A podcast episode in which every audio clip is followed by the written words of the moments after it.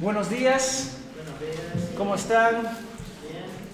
Vamos a la lectura hoy día en Romanos 8, del 28 al 30. Antes de eso, vamos a la lectura una vez más en Romanos 8, del 28 al 30. Dice la palabra de Dios. Y sabemos que para los que aman a Dios todas las cosas cooperan para bien, esto es, para los que son llamados conforme a su propósito, porque a los que ha porque a los que de antemano conoció también lo predestinó a ser hechos conforme a la imagen de su Hijo, para que Él sea el primogénito entre muchos hermanos. Y a los que predestinó, a esos también llamó. Y a los que llamó, a esos también justificó, y a los que justificó, a esos también glorificó. Amén y amén. Vamos a orar. Señor, gracias por tu palabra. Tú mereces toda la gloria y toda la honra. Somos seres humanos y capaces de caer en error. Protégenos, Señor. Entonces pedimos que tu Espíritu Santo nos guíe. Esté con nosotros como sabemos que tú estás con nosotros y que tú puedes iluminar tu palabra en nuestros corazones. Y gracias Señor por el Evangelio. Gracias por Cristo. En el nombre de Jesús. Amén y amén. Hoy día el título de la predicación es el propósito de todas las cosas. Porque los hermanos en Roma estaban sufriendo, estaban divididos entre ellos. Amaban a Dios, pero perdieron la vista de Cristo. ¿Qué pasa con muchos de nosotros? La iglesia de, Roma empezó como una iglesia judía. Algunos dicen que después de Hechos 2, Pentecostés, los hermanos de Roma regresaron y plantaron una iglesia, empezaron un grupo, una iglesia en casa. Pero a medida del que el tiempo pasaba, los gentiles fueron salvados por la gracia de Dios y fueron añadidos a la iglesia, una iglesia compuesto de los judíos. Entonces, el rey, emperador Claudio, expulsó todos los judíos. Podemos ver eso en Hechos 2, 18.2, disculpa. Y la iglesia fue convertida en una iglesia más gentil que judía en su práctica. Y los cristianos judíos comenzaron a regresar lentamente a la, a la iglesia una vez más. Y ahí empezó y comenzó la tensión entre los hermanos.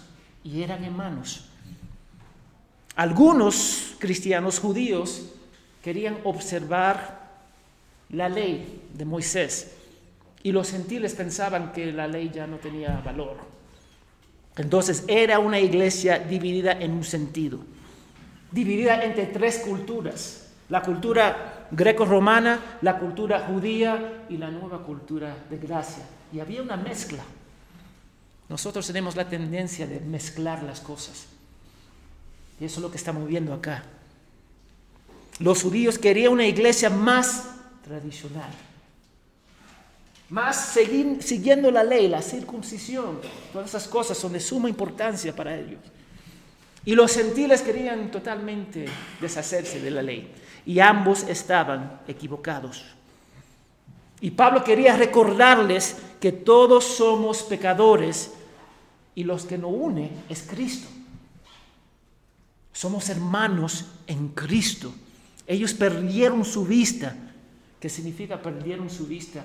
De Cristo y de Dios. Entonces perdieron su amor uno por el otro.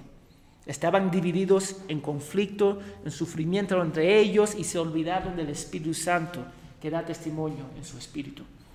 Entonces, los hermanos estaban luchando, como nosotros hoy día estamos luchando.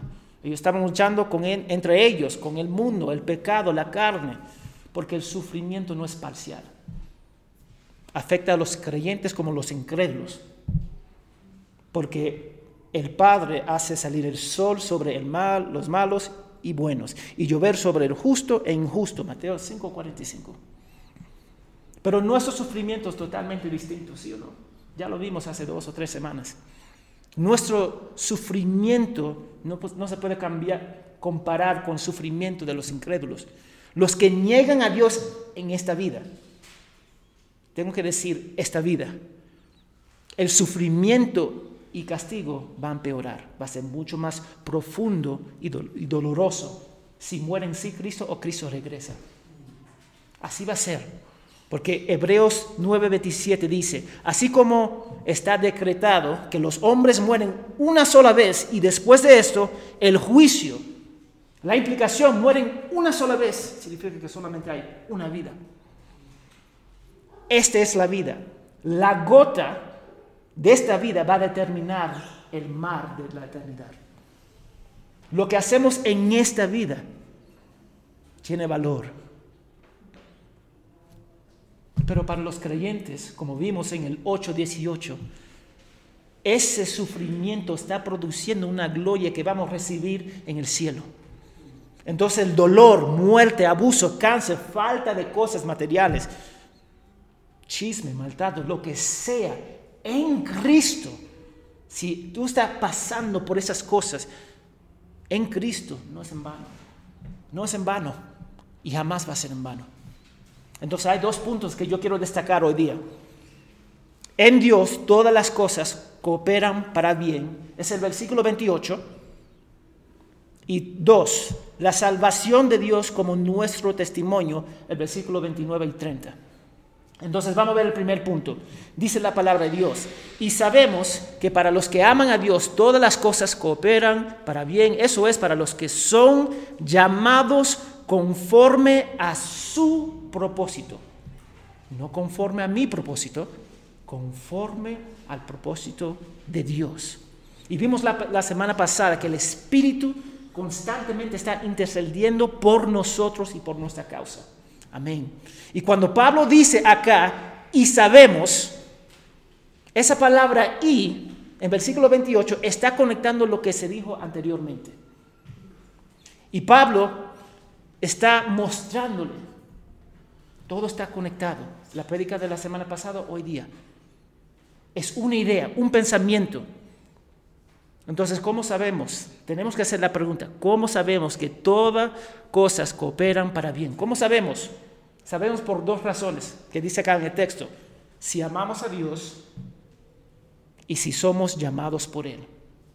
Si amamos a Dios y si somos llamados por Él.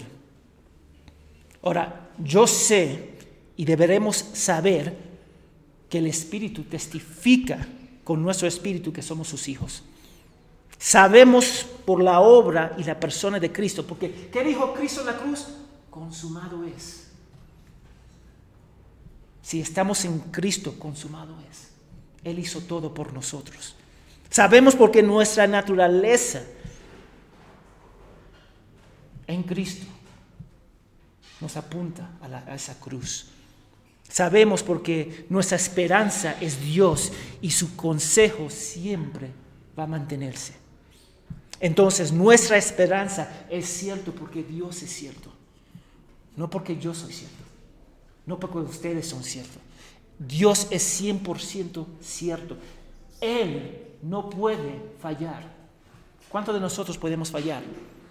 Todos nosotros podemos fallar. Y fallamos todos los días. Entonces, tenemos que ver algo acá. Esta promesa no es para todas las personas. Tengo que decirlo. Otra forma de verlo es, si no ama a Dios, es porque Él no te llamó conforme a su propósito. Piensa en eso. Nuestros seres queridos que no conocen a Dios. Esta, este versículo no se aplica. ¿Tú sabes qué versículo se aplica? Romanos 2, 5, que dice, pero por tu dureza y por tu corazón no arrepentido, atesoras para ti mismo ira para el día de la ira, de la revelación del justo juicio de Dios. El incrédulo no puede adorar a Dios en espíritu y verdad. Así es. No importa cómo se parece según el mundo, bueno o malo. Ellos, esta promesa no se aplica a ellos. Y Pablo está diciendo, él declara, sabemos para los que aman a Dios. Muchos te van a decir que aman a Dios. Pregúntale a sus familiares. Todos dicen, aman a Dios. Amamos a Dios, dicen, de mi forma. Ahí, ahí está el clave, de mi forma. Pero ¿cómo nosotros podemos saber que realmente amamos en espíritu y verdad? Y esa respuesta es fácil para mí, porque lo que vemos en primera de Juan 4:19, porque Él nos amó primero. Eso porque yo puedo amar, porque Él nos amó primero. No se basa en sus sentimientos, no se basa en sus acciones, es porque Él nos amó primero. Lo que Él hizo por nosotros. Amando a Dios no significa dándole lo que Él necesita, porque ¿qué necesita Dios? Cero. Él no necesita nada de ustedes, de nosotros. Amando a Dios no significa hacer cosas para ganar favor. ¿Qué yo puedo hacer para ganar favor con Dios? Porque Dios necesita perfección. ¿Yo le puedo dar perfección? No, ustedes no. Amando a Dios no significa usándolo por los regalos que te puede dar, como escapar del infierno. Yo no quiero ir al infierno, déme ir a, correr a Dios. No. Si Dios nos amó primero, eso significa que Él nos salvó y está haciendo las cosas que nos ayudará eternamente, porque Él es nuestro Padre. Entonces, amando significa valorando a Dios más de cualquiera cosa, valorando a Dios más que cualquiera cosa, con todo tu corazón. Y eso te va a llevar a obedecerlo. Eso es lo que significa. Pero noten este punto. Amar a Dios y que todas las cosas cooperan para bien no son dos cosas separadas. Mucha gente va a decir, amar a Dios y todo cooperan para bien. No, son la misma cosa. Porque su gloria siempre será la mejor posición para nosotros.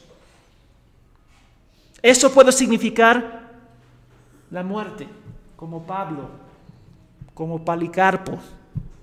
Puede significar la persecución, como se ve en Jerusalén en Hechos 6. O como está pasando en el Medio Oeste hoy día nosotros pensamos que significa solamente lo bueno, pero eso no significa eso. La voluntad de Dios siempre será la mejor posición en la que podemos estar. Porque no vemos y a veces no podemos entender lo que está pasando. No significa que no es para la gloria de Dios. Yo te doy un ejemplo. En Segunda de Reyes 6, el rey Aram fue a matar el profeta Eliseo. Él se fue con un ejército, envió su ejército para matarlo. Entonces Eliseo y su siervo vieron ese ejército enorme. Eliseo estaba tranquilo, pero su siervo estaba en temor porque él no vio lo que Eliseo vio. Eliseo vio el ejército de Dios. Su siervo vio el enemigo. Tenemos esa tendencia de ver al enemigo más que enfocarnos en Dios. Olvidamos que Jesús ya ha vencido la muerte, el diablo y el pecado. Olvidamos porque no podemos ver. Pero su palabra dice que nada puede separarnos de su amor y que Él es para nosotros. Como el siervo de Eliseo, tenemos la tendencia de olvidarnos lo que está pasando. Y entramos en pánico. Y cuando estamos en pánico es difícil de pensar cuando tiene temor es difícil de tomar una decisión correcta. Así somos. Pablo declara que todas las cosas trabajan juntos para bien. Pero ¿qué significa todas las cosas? Vamos a decirte lo que significa todas las cosas.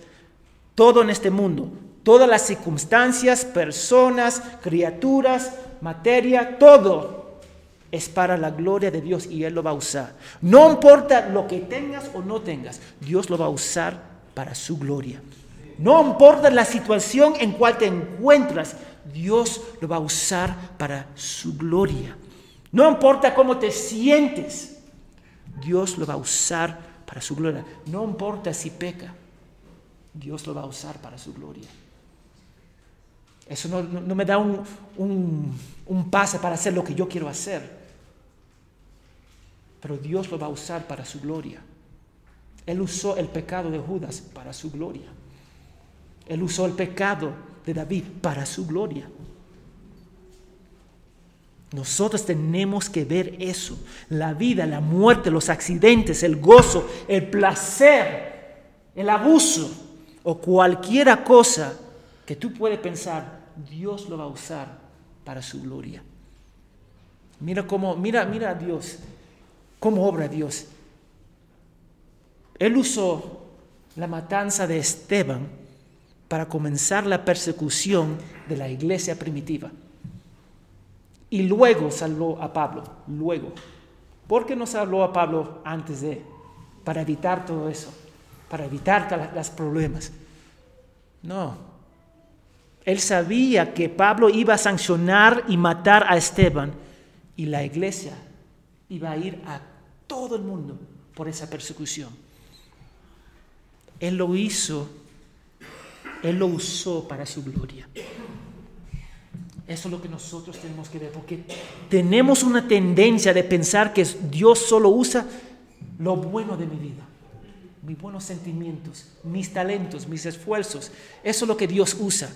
Mentira del diablo. Dios va a usar todas las cosas para su gloria, sin excepción. Lo malo que ustedes pueden pensar, Él lo va a usar para su gloria, porque somos sus hijos en Cristo. Nosotros no queremos afrontar los problemas de hoy día, porque queremos una vida fácil, pero Él lo utiliza para su gloria, porque estamos en Cristo. Y eso es importante, porque a veces significa dolor, a veces significa falta. Para Pablo era una espina en su carne. Para Elías era la comida de depender de Dios. Y para ti puede ser dinero. Relaciones difíciles. Pero lo voy a decir otra vez. Todas las cosas, cualquiera cosa, cooperan juntos para bien.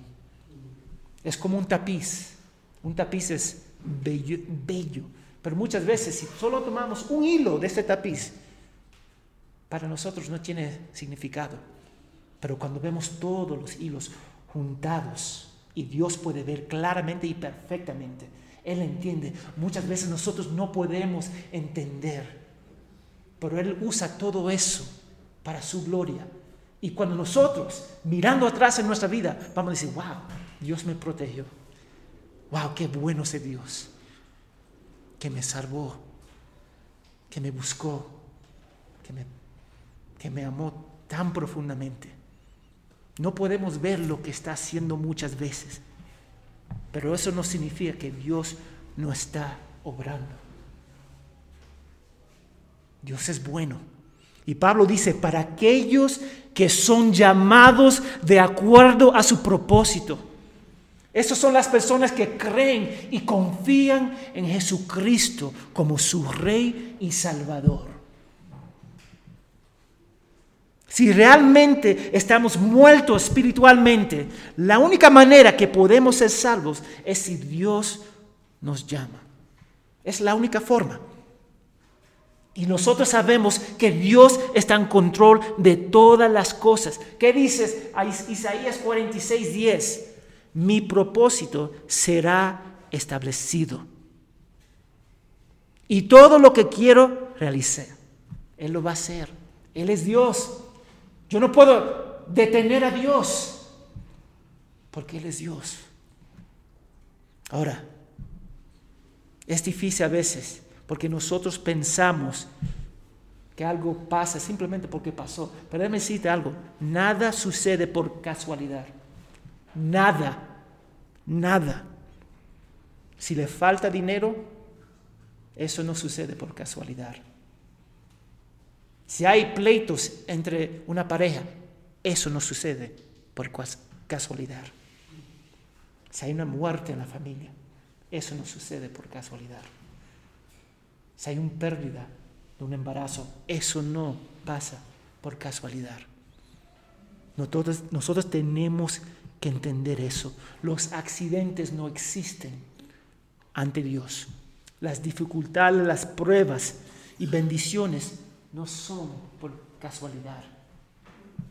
Dios lo está usando para conformarnos a la imagen de Cristo y para su gloria. Él lo está usando para hacerte más como Jesucristo. ¿Tú crees que lo que pasó con Job o José era por casualidad? No, ellos sintieron, no entiendo lo que, está pasando en mi vida, pero no pasó por casualidad. Dios está en control de todas las cosas. Él es soberano. Él te llama con dos propósitos, lo voy a decir ahora mismo. Para vivir para su gloria y disfrutar de Él. Ahora, eso se va a expresar diferentemente por cada uno de nosotros. Puede ser uno un misionero, puede ser uno un pastor o cualquier cosa. Lo que vamos a usar es nuestros talentos para edificar uno al otro y para la gloria de Dios. Algunos Dios llama para, para ir a cualquier país y morir por el nombre de Cristo. Algunos Él llama simplemente para animar uno al otro. Pero todos estamos llamados para evangelizar y todos estamos llamados para vivir su gloria. Cada uno de nosotros. El problema que nosotros tenemos es que nos olvidamos de nuestro propósito. Yo tengo varias cosas. oh, mi familia, el dinero, la posición, cualquier cosa. Podemos adorar incluso el ministerio. Pero eso no debería ser nuestra adoración. Dios debe, debe ser el centro de nuestra adoración y todo va a fluir a través de eso. Pero mira lo que dice, todas las cosas trabajan para bien para aquellos que son llamados por Dios de acuerdo a su propósito, que me lleva al segundo punto acá. La salvación de Dios como nuestro testimonio. Dice la palabra de Dios. Porque a los que antemano conoció, también lo predestinó a ser hechos conforme a la imagen de su Hijo para que Él sea el primogénito entre muchos hermanos. Y a los que predestinó, a esos también llamó. Y a los que llamó, a esos también justificó. Y a los que justificó, a esos también glorificó. El 28, el 29 y el 30 confirma el 28. Y demuestra cuál es el propósito. Mira lo que Dios lo va a mostrar, Pablo va a mostrar de una forma tan bella. Pero hay cinco términos que yo quiero, que nos, quiero notar acá. Uno, conocer de antemano. Dos, predestinó. Tres, llamado. Cuatro, justificado. Y cinco, glorificado. Ahora, Pablo no está diciendo esas cosas para tener un debate sobre la predestinación, no. Él quería mostrarle a los romanos, los hermanos, que ellos estaban divididos entre dos campos, que todas las cosas que está pasando tienen un propósito para revelar su corazón, para apuntarlos a Cristo. Eso es lo que Él quiere mostrar. Entonces, ¿qué significa conocerle antemanos? Significa conocimiento previo. Algunas personas piensan que ese conocimiento significa que Dios miró a través de la historia y vio a una persona elegirlo. Entonces, yo lo elegí a él. No significa eso. Eso no está correcto según la palabra. Bíblicamente no podemos ver eso. ¿Quién escogió a Dios? Nadie. ¿Abraham escogió a Dios? No. ¿Moisés escogió a Dios? No. ¿Israel? No. Nadie escogió a Dios. Fue Dios que escogió. Pero nadie busca a Dios, como dice Pablo en capítulo 3, nadie busca a Dios. Entonces, ¿quién puede elegir a Dios? Dime. Nadie puede elegir a Dios. Pablo quería asegurar a los hermanos que lo que estaba pasando, sus problemas, hay un propósito. Y saber simplemente no significa conocimiento. intelectual. Acá significa una forma de personal, eficaz, una forma íntima de conocer la persona. Otra forma de decirlo, decirlo es que Él te amó antemano, antemano. Él te amó antemano. Él te amó antes de la fundación del mundo.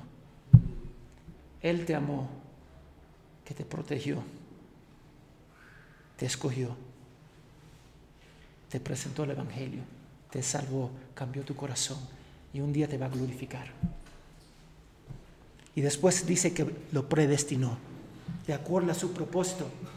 ¿Y cuál es su propósito? Conformarnos a la imagen de Cristo.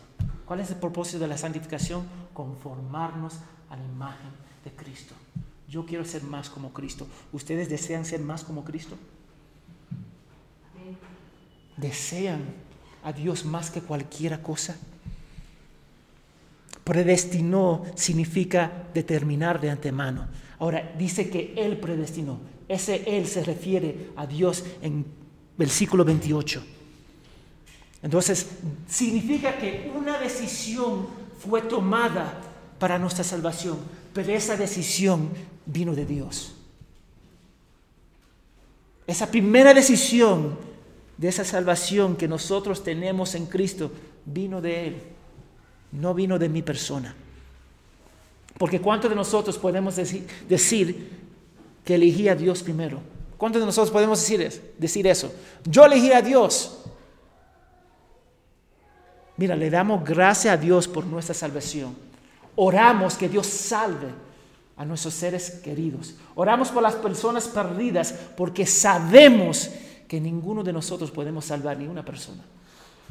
Sabemos que nosotros no podemos cambiar nuestro corazón. Lo sabemos. Podemos discutir teológicamente. Pero acá dice que Dios eligió. Él escogió. Él tomó esa decisión primero.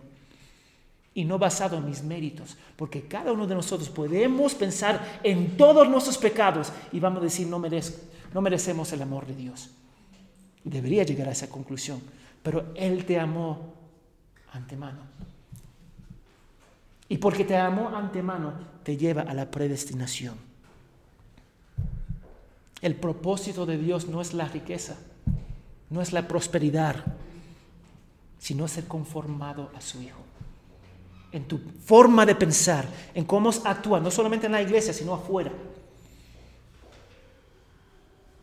Que debería glorificar su nombre, debería llevarte para sacrificar tu vida por Él en misiones, evangelizar, discipular, salir de nuestra zona confort para glorificar a Dios.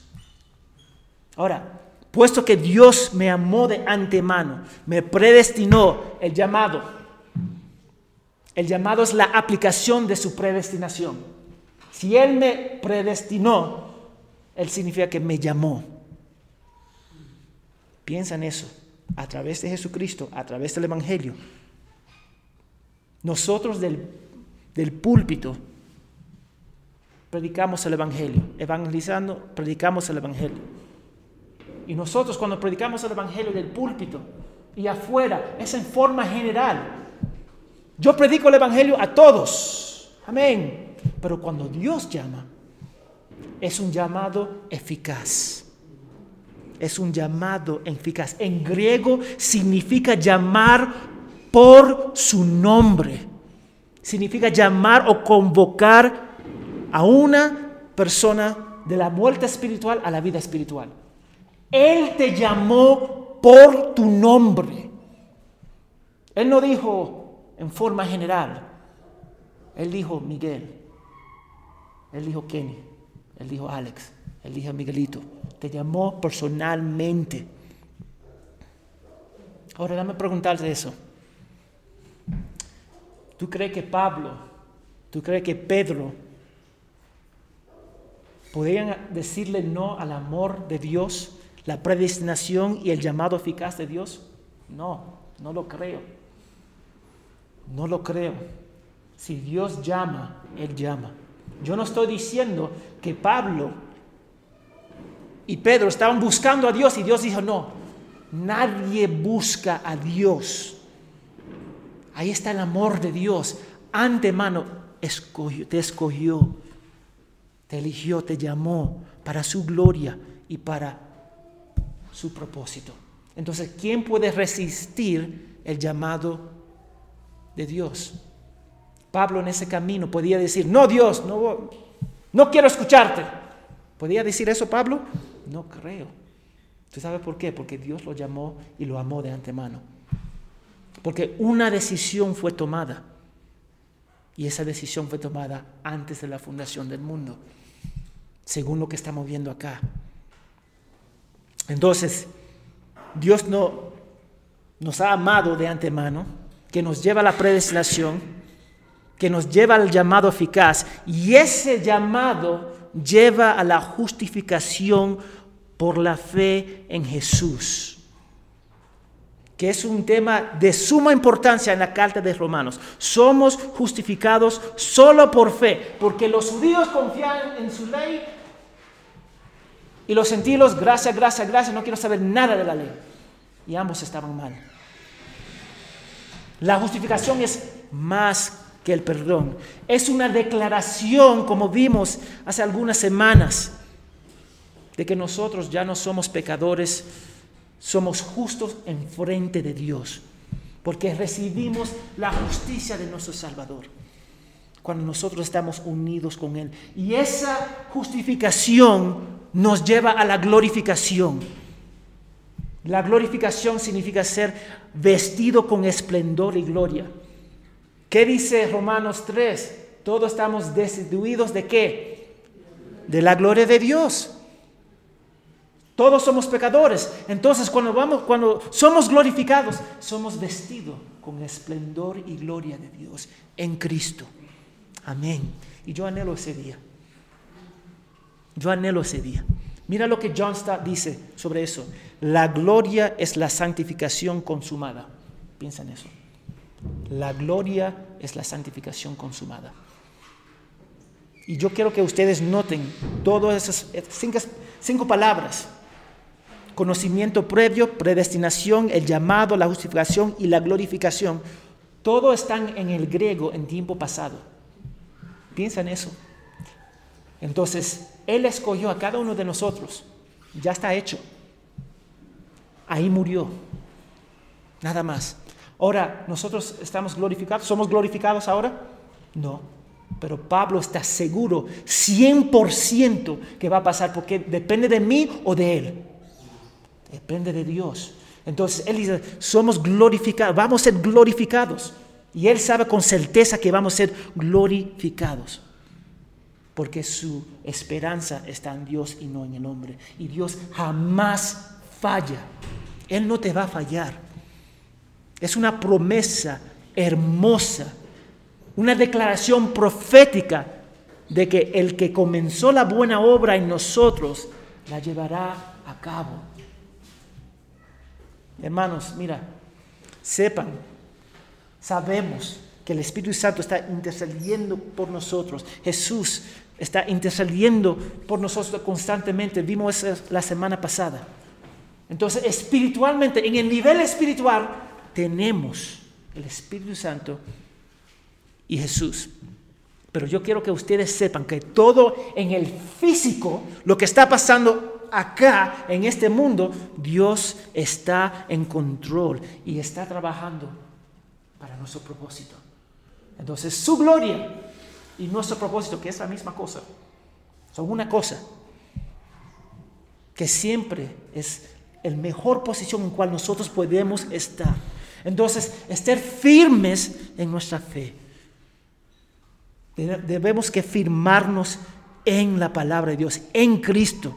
Y eso debería motivarnos para ir y sacrificar nuestra vida para su gloria, para su honra. Y abandonar la comodidad que tenemos. Muchas veces tenemos la tendencia, cuando algo está pasando, estamos nublados y no podemos ver.